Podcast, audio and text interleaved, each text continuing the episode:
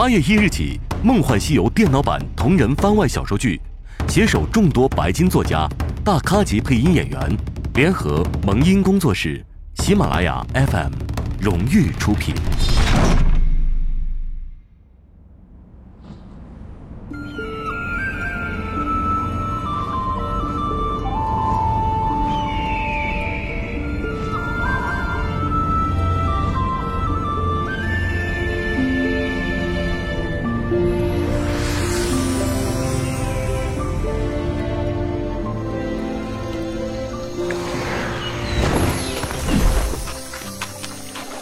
该就是佛祖的莲池了，比瑶池还要明亮。可这莲池怎么连片莲叶都没有？金莲子藏在哪儿了呢？他提起玲珑盏，照向水面，探身向池底望去。只见池底静静地沉着墨一样的玄雾，漆黑漆黑的，像一块幕布，连玲珑盏的光芒也刺不破。金莲子。应该就藏在这池底。桃夭夭从怀里摸出一块小石子，扔进了池里。石子没有在水面上激起任何波纹，只是从入水开始就缓缓地迅速下沉，沉到了墨黑的淤泥里，没有一丝声响。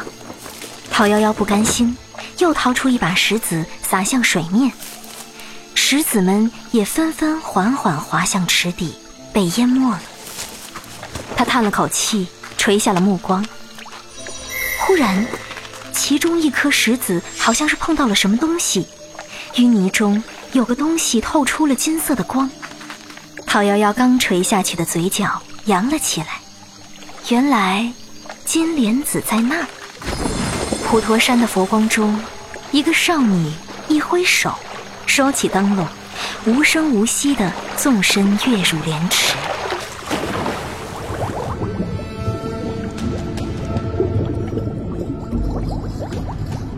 池水没有看起来那么浅，却清凉舒适，身体好像悬在空中一般，向池底游去。刚触到淤泥，就忽然多了一种无法抗拒的力量，把它向黑暗中吸去。陶夭夭心中暗叫不好，赶紧调转头，奋力向上游，但为时已晚，娇小的身躯如沧海一粟，被一点点裹了进去。在黑暗中失去了方向。忽然，刚刚那发光的东西，一颗金莲子，就在眼前。陶夭夭一把抓住莲子，就像抓住了一根救命的稻草，却依然抵不住这无法抗拒的沉沦。手心里的东西开始变得灼热，她要冲破他的手掌。向上，光明已遥不可及。脚下显现了红光，热浪袭来，鬼叫神哭从遥远的地下飘来。低头望去，真山火海，血池熔铜，掌心灼热，痛苦难当。抓不住了，该放手了。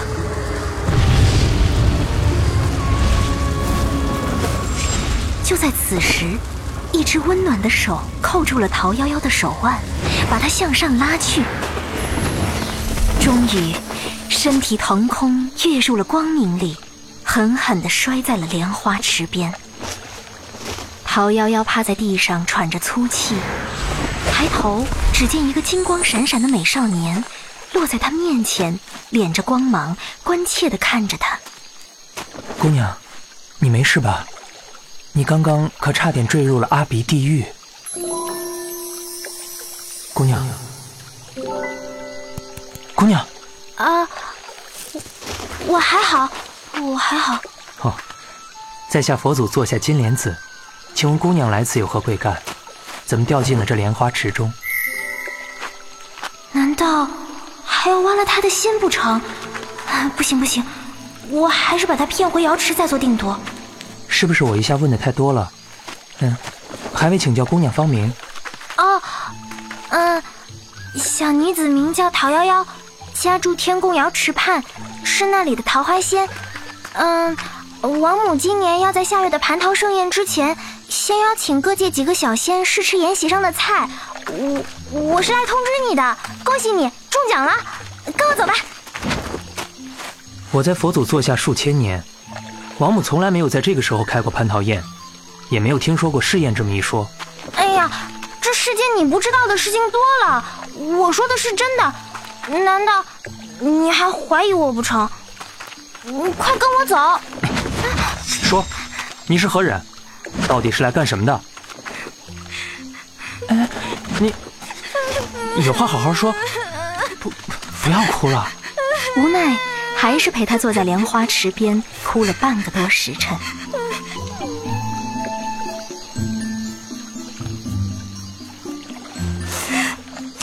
凤蝶婆婆已经病了好久了，连华佗大夫都说是天命到了。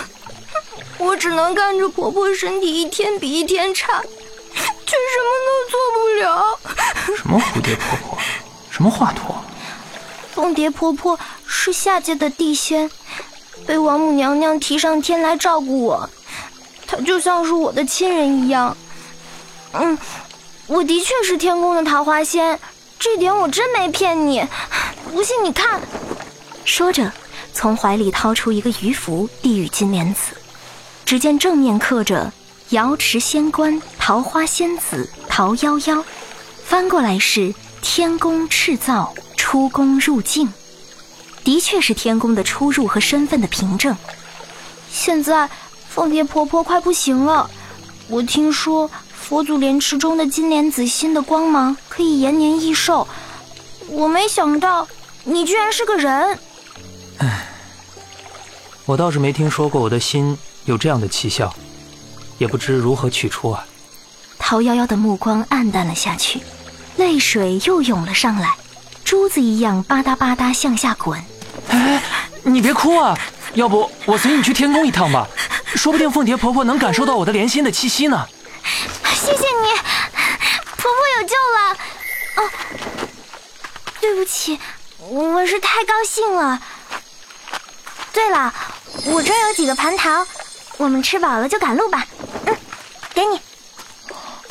这可是天宫的圣物，只有佛祖这样的神才能吃到的。给我。哎呀，你吃吧，我一个桃花仙，蟠桃还是有的是的。哼 那我不客气了。金莲子说着，一阵狼吞虎咽，香甜的桃汁流过喉咙，口有余香，回味无穷。壶呢？桃核呢？你吃桃不吐核的吗？金莲子的脸涨得通红，痛苦地捶着胸口。哎，别捶，站好！陶夭夭吼道，从背后一把抱住金莲子，双手扣在她的心口窝上，突然狠狠一按，两按，三按，桃核从金莲子的喉咙中咳了出来。但金莲子的脸色并没有好转，反而更加紫红。啊，喉咙里还有东西！陶夭夭几乎喊了出来，继续拼命的按压。突然，一个桃核大小的东西从口中喷出，在天空中划出一道金线，消失在了下界的云海中。这回好点了吗？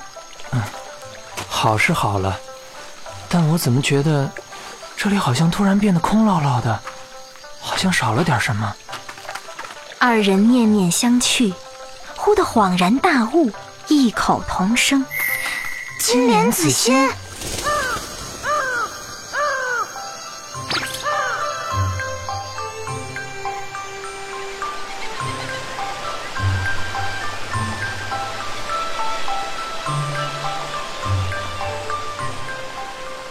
山，瀑布落九天，过了凌云渡就是凡间。一叶小舟飘飘荡荡。循着金莲子心的气息，在一个落英铺水、炊烟袅袅的小村落靠了岸。这里正是桃源村。暮色中，人们忙忙碌碌，纷纷赶往市集。原来今天正是桃花节，一年一度的桃花灯会马上要在夜色中开启了。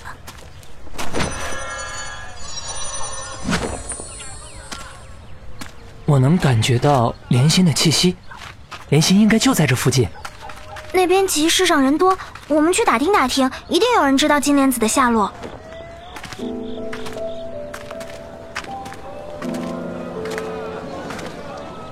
二人漫步在市集的街头，夜色一点点暗了下来，灯火明了起来，街上也渐渐热闹起来。烟花纷纷如东风吹火树，花瓣纷纷如雨落，悠扬丝竹伴着欢声笑语，孩子们在灯影中追逐嬉戏，仙音竹光影流转，叮叮咚咚如岁月轻笑着淌过。哇，这凡间可真美！哎，你看这里，是不是比天宫还……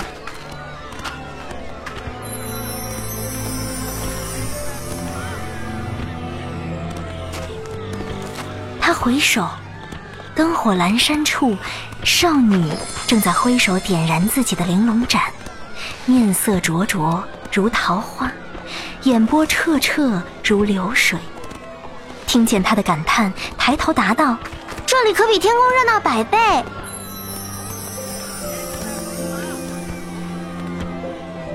少女不知，其实，在须弥山上，她跃入莲池时，镜子般沉静的池水就泛起了涟漪，一圈圈的荡来荡去。少年醉了，一个大叔撞进了画里，把桃夭夭结结实实的撞了个跟头。没事吧？伤到哪里没有？我没事，看看那个大叔怎么样了。哎，你这个小姑娘怎么不好好走路，在街上横晃？明明是你在人群里跑，怎么反倒怪起我们来了？你这个年轻人怎么说话的？哎，别吵了，这位大叔也不是故意的。你看，你看，这不是开医馆的黄连大夫吗？对呀，是他呀。是呀，这黄连大夫平时都是知书达理的。脸热心善的，今天怎么了？撞人还倒打一耙呢！哎呀，黄连大夫家最近好像出了什么事情，整天魂不守舍的。前天我体寒拉肚子去找他看，他却给我开了牛黄，结果我拉的现在啊腿都是软的。我看你今天勤俭了不少，还挺精神啊。就是。哎，你怎么这么不小心啊？二位，对不起，是我先生莽撞了。不知姑娘有没有伤到哪里？我家是开医馆的，如不嫌弃，请二位移步到我那儿，让我先生为姑娘检查检查。二位，对不起，只因家中小女病了，连我也无能为力，心中郁闷。刚刚着急为小女买灯，冲撞了这位姑娘，实在抱歉。姑娘随我回医馆吧，万一撞坏了，可不能耽搁。我真的没事儿。只是可惜了您女儿的花灯，我帮你修好吧。哎呀，这个厉害啊！姑娘您可是天庭的瑶池仙官，在下小小地仙黄莲，刚才多有得罪了。先生客气了，在下瑶池桃夭夭，不知贵千金情况如何，我也许能帮得上忙。黄陵先生和夫人大喜，连忙作揖，金莲子也点头愿意同往。一行人在众人的掌声中前往黄莲医馆。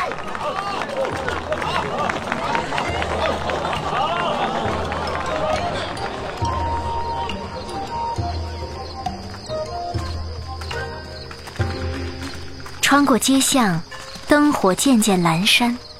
黄莲夫妇客气的在前面引路，金莲子瞄了一眼桃夭夭。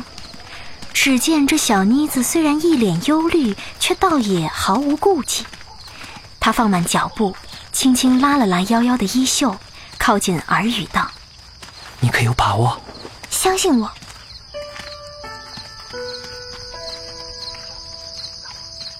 医馆的门口挂着灯，把门前的街道照得整洁明亮。抬头望去，牌匾上“玄湖堂”三字朴素有力。穿过只点着几盏应急小灯的大堂和天井，直奔厢房。开门，只见一个七八岁的小男孩坐在床帐边。见父母带了客人进来，连忙起身过来行礼。黄林先生道：“啊，这是犬子不苦，在家照顾他妹妹。这孩子出生不久就得了场病，之后一直体弱，近些年才有好转，所以至今没给他取学名。”哎，不苦，来见过两位仙官。给个黄莲童子取名为不苦，这爹娘也是有性格的人。妹妹没有病得更厉害，只是一直这样没有好转。爹娘买的花灯真漂亮，谢谢爹爹，谢谢娘亲。哥哥姐姐好，娘子还不快给两位贵客看茶？哎，两位仙官，快请坐。黄莲夫人微笑应了一声，转身出去了。小女田儿和她哥哥一样，自小体弱，每到春季干燥就越发严重。我也是想尽办法，如今已是束手无策了。仙子医术高明，望仙子能救救小女。唉，我这个先生就是不信命，爱与这老天作对。我们一家都是黄连，他却非要给孩子起起名叫什么不苦、甜儿。两个孩子如今体弱。都是因为这些怪名字。你这是妇人之见，名字和体质有什么关系？二位别吵，我觉得夫人的话的确有些道理。嗯，先请问二位，二位原先就住在这桃花村吗？呃，我们一家从前的确不是住在这村里，住在附近那座山的北坡林子里。后来，人们上山砍树砍的多了，林子也没了。不苦出生不久，就来了一场大山洪，家园毁了，我们才举家搬到了这村里。哎，仙子可是看出什么来了？刚才听夫人说先生不信命，我就猜测是不是先生忽略了黄连一族喜冷凉、湿润、阴蔽，忌高温干旱的习性。这里湿润程度和清凉程度不比山上密林里。成人受得了，小孩子就会生病。啊，原来如此。仔细回想，不苦也是来到村里之后才开始生病的，而且田儿的病也是春旱时和夏季比较严重。仙子真是一语惊醒梦中人，您的医术远在黄连之上。先生过奖了，我其实没有什么医术，只是看布苦和甜儿嘴唇都干干的。再加上知道一点草木一族的习性，结合夫人的话猜了猜，没想到还真是猜对了。所以你刚才还没见到病人就信心满满，还让我相信你。夭夭仙子是学医的好苗子，望闻问切四诊中，指着望闻问三项就是无师自通啊。我也是因手里有两瓶桃花露，补气润肝，清爽提神，一般的病症都可以平复。这两瓶就送给两位小朋友吧。啊，哎，这可使不得呀！桃花露可是取瑶池边这有霜雪的桃花瓣制成的，那神树三千年才一开花，要赶上开花时也降雪，说不定几万年也等不来。我听说存世的桃花露也就三五瓶，这么贵重的东西，我们怎好收下呀？对呀，对呀。既然知道了孩子们的病因，我们也知道如何调理。这么贵重的东西，还是仙子留着应急吧。桃花露的确难得，但不是难得在它的珍贵上，而是难得有用。如今这桃花露与两位小朋友有缘，放在我手里不用也是暴殄天物。二位不要客气，收下吧。这这天宫桃花制成的桃花露带有仙气。喝下后，再加上二位的精心护理，相信干热之症就能够痊愈，终生不再犯。桃花露难得，却终会再得，可两位小朋友的病情就不能耽误了。啊啊，呃，既然这样，我夫妇二人就谢过仙子了。黄莲夫妇赶快起身行礼，被夭夭拦住。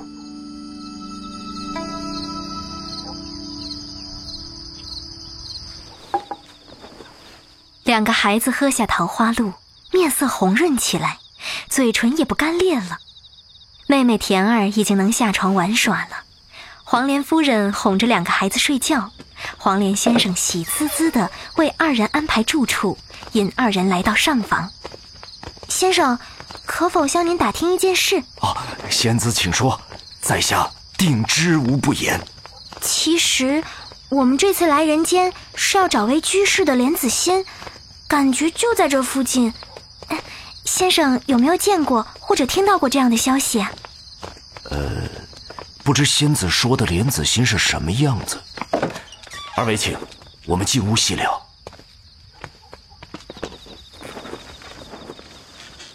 这莲心应该有我拳头大小，算起来应该是凡间三天前从须弥山掉到人间的。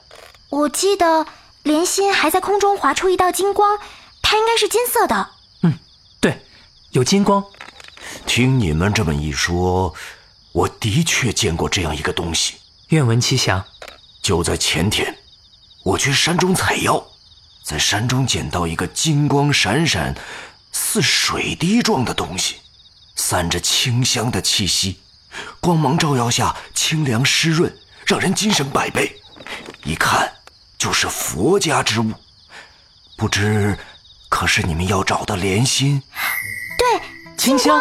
光芒可解毒，让人神清气爽。这就是金莲子心。请问先生，可知道这金莲子心现在何处？是否还在您的医馆内？哎，二位实在抱歉。就在昨天傍晚，来了个少年，抱着一位气息奄奄的姑娘。那姑娘不知中了什么毒，药石罔效。只有在那个宝物的光芒之下，情况才有所好转。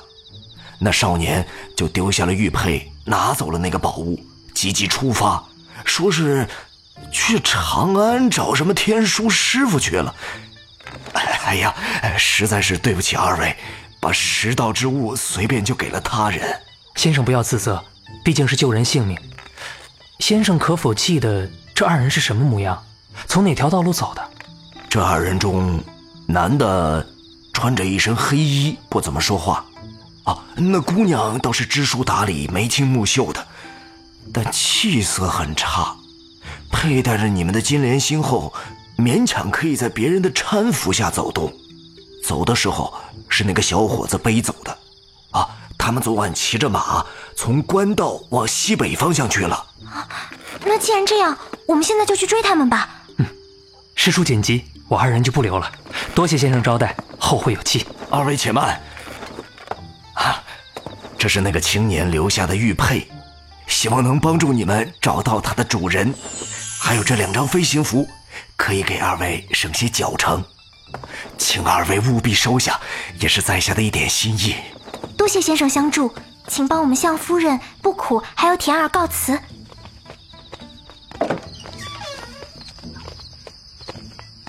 一行人走到院子里，陶夭夭对玉佩下了一个追踪咒。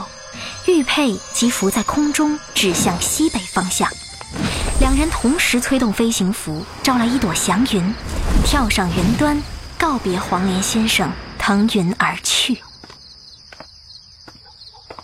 唉。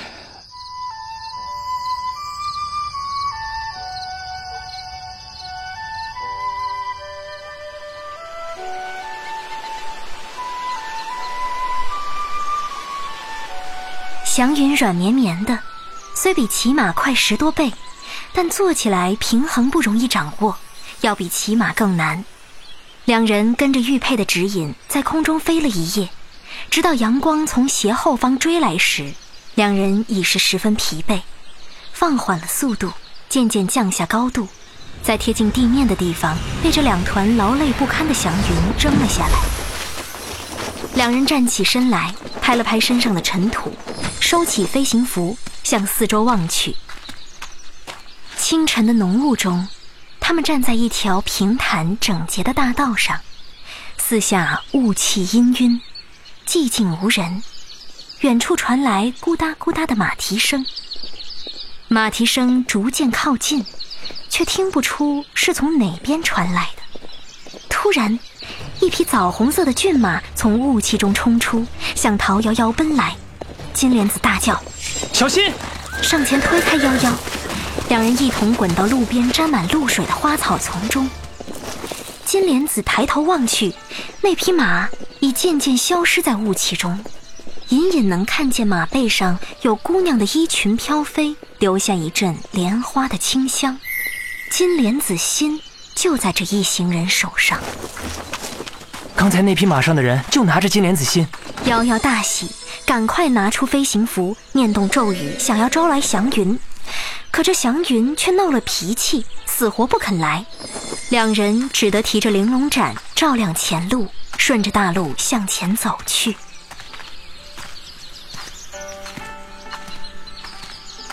浓雾渐渐被阳光驱散了，到正午时分，已是艳阳高照。陶夭夭又渴又累，刘海汗津津的贴在脑门和面颊上，跟在金莲子背后磨磨蹭蹭。唉，这都中午了，这两朵云彩也该消气了吧？我我再试试。金莲子说罢，站住，念动咒语，还是不行。啊，前面客栈。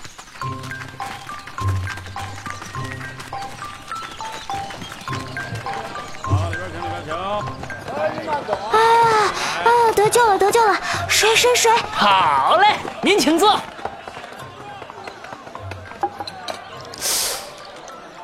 今儿店里怎么来的都是这样久经奔波的年轻男女啊？这二人看起来比早上那对儿更加狼狈。哎，二位有什么需要？你们这儿有什么好菜，都端上来。嗯，米饭要两碗。好嘞，米饭管够。小哥捧着金叶子，乐呵呵的下去张弄饭菜去了。不一会儿，一桌子饭菜被吃个精光。陶夭夭和金莲子一起坐在桌子上发了一会儿呆，顺手掏出了那少年的玉佩，施了追踪咒，玉佩没有动静。难道我的法术失灵了？以前失灵过吗？唉，除了那两块脾气不太好的云，还没有过呢。莫非他们也在这客栈中？两人腾地站起来，跑出客栈，向马厩奔去。果然。里面站着一匹枣红马，陶夭夭又急急往回跑，在客栈门口与一个人撞了个满怀，抬头一看，正是黄连所说的少年，身边还有一个面色苍白、嘴唇发青的姑娘，被脖子上挂着的泛着金光的莲心庇护着。少年护着姑娘，怒视着陶夭夭，面露凶光。金莲子也赶上来，把陶夭夭拉在身后，两个人就这样僵在那里。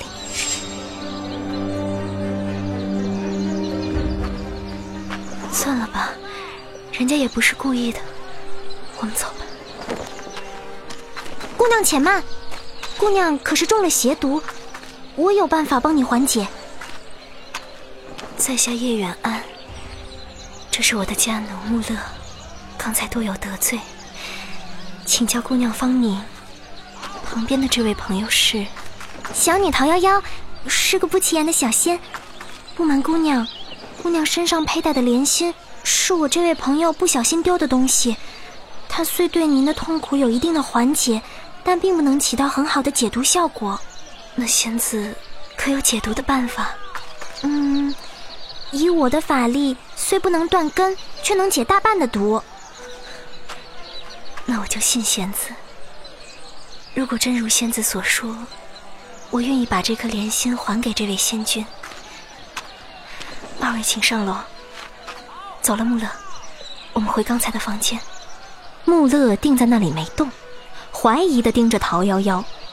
远安上前耳语道：“他说的不错，这金莲心虽能缓解痛苦，却解不了多少毒。”即使他医不好，我们不是还有莲心吗？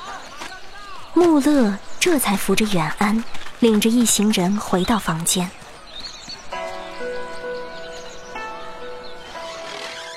夭夭把两个男生请出房间护法，把远安扶到床上，关好房门，伸手变出玲珑盏，移除灯芯，又用仙法割开自己的手腕，让血滴在灯芯上。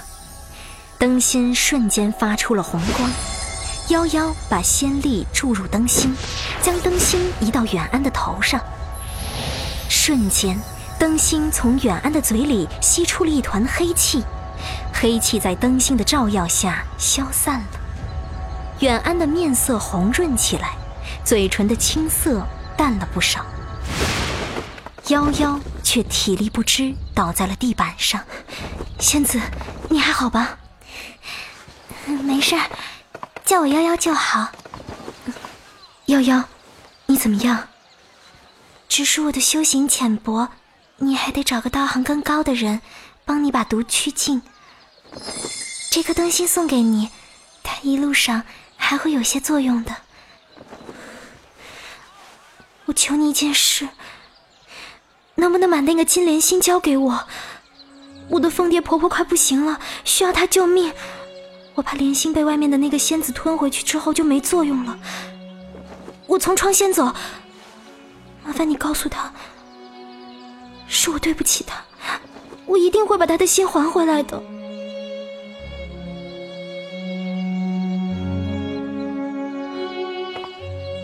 好吧，既然你都想好了，远安叹了口气，把金莲心交给了陶夭夭。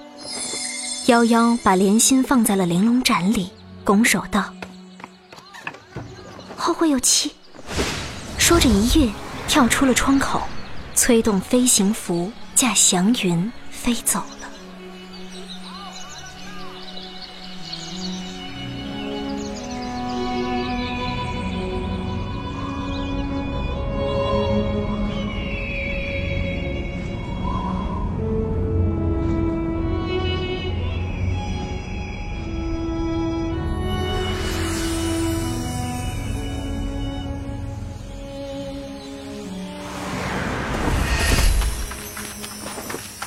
天宫北，瑶池畔，桃花映深潭。凤蝶婆婆躺在树枝上，已到了弥留之际，周身疼痛万分，挣扎着睁开眼，终于看见那个她苦苦等待的小女孩。婆婆，我带着金莲心回来了，你等一下，马上就好。说着，桃夭夭拿出金莲心。柔和的金光顿时笼罩着婆婆虚弱的身体，疼痛一点点消失了，但婆婆的身体并没有好起来。傻孩子，这世上的灵丹妙药，治得了病，却治不了命。其实，我最想你多陪陪我。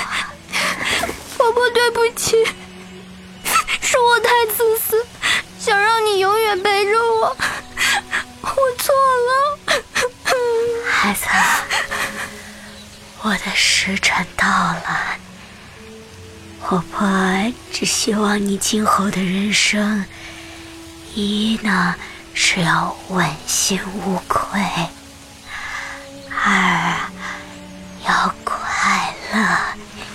知道了吗？嗯，婆婆，我懂了。您放心，我偷走了一个人的心，一定会还给他。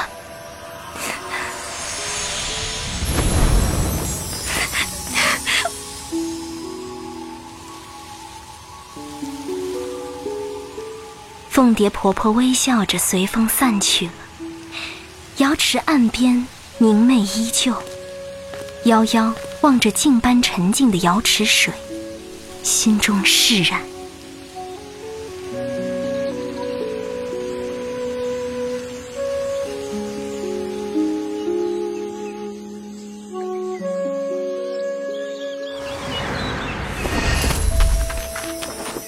凡间并没有他的踪影，他会去哪儿呢？陶夭夭不知不觉又来到了须弥山下，既然来了，就问问佛祖吧，说不定他已经回到了须弥山。须弥山上，佛祖慈眉善目，金莲子已回到莲池了。半年前，他丢了心回来，说是要等一个人，却说不清要等的是谁。这个人。应该就是你吧。夭夭自知犯了大错，如今回来还心，求佛祖让我见他一面。他就在莲池等你，你去找他吧。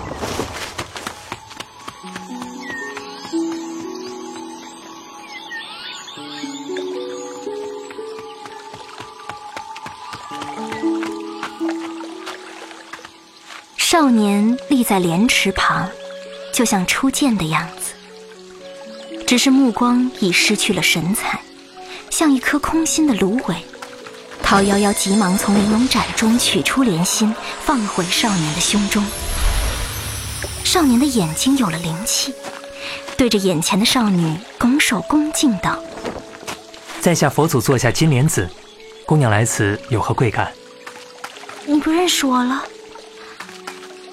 我是桃夭夭啊，桃夭夭，桃之夭夭，灼灼其华。姑娘美貌，真是名如其人。金莲子，你真不认识我了吗？在下和姑娘以前见过吗？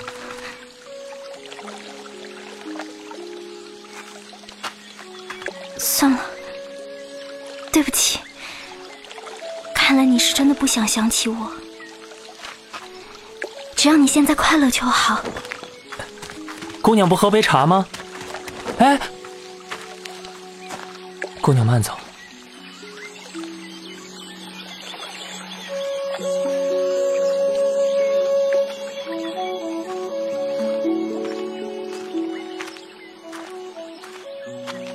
下山的路变得很长，夕阳下的影子也被拉得斜长。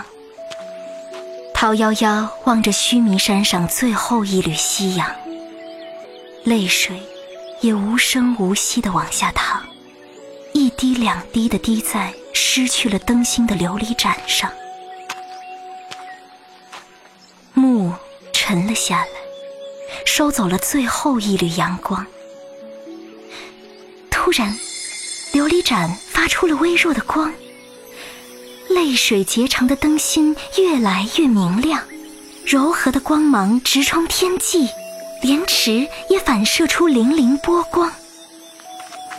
夭夭擦了一把泪水，回头，最后一次望向须弥山，却看见一个少年站在他身后，轻声唤他：“陶夭夭。”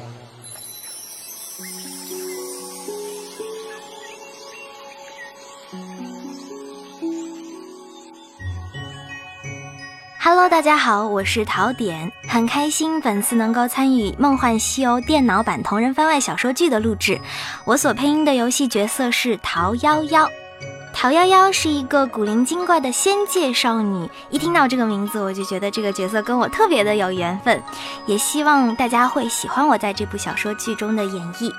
八月一号开始，《梦幻西游》同人番外小说剧会陆续上线喜马拉雅 FM，期待你的支持和收听。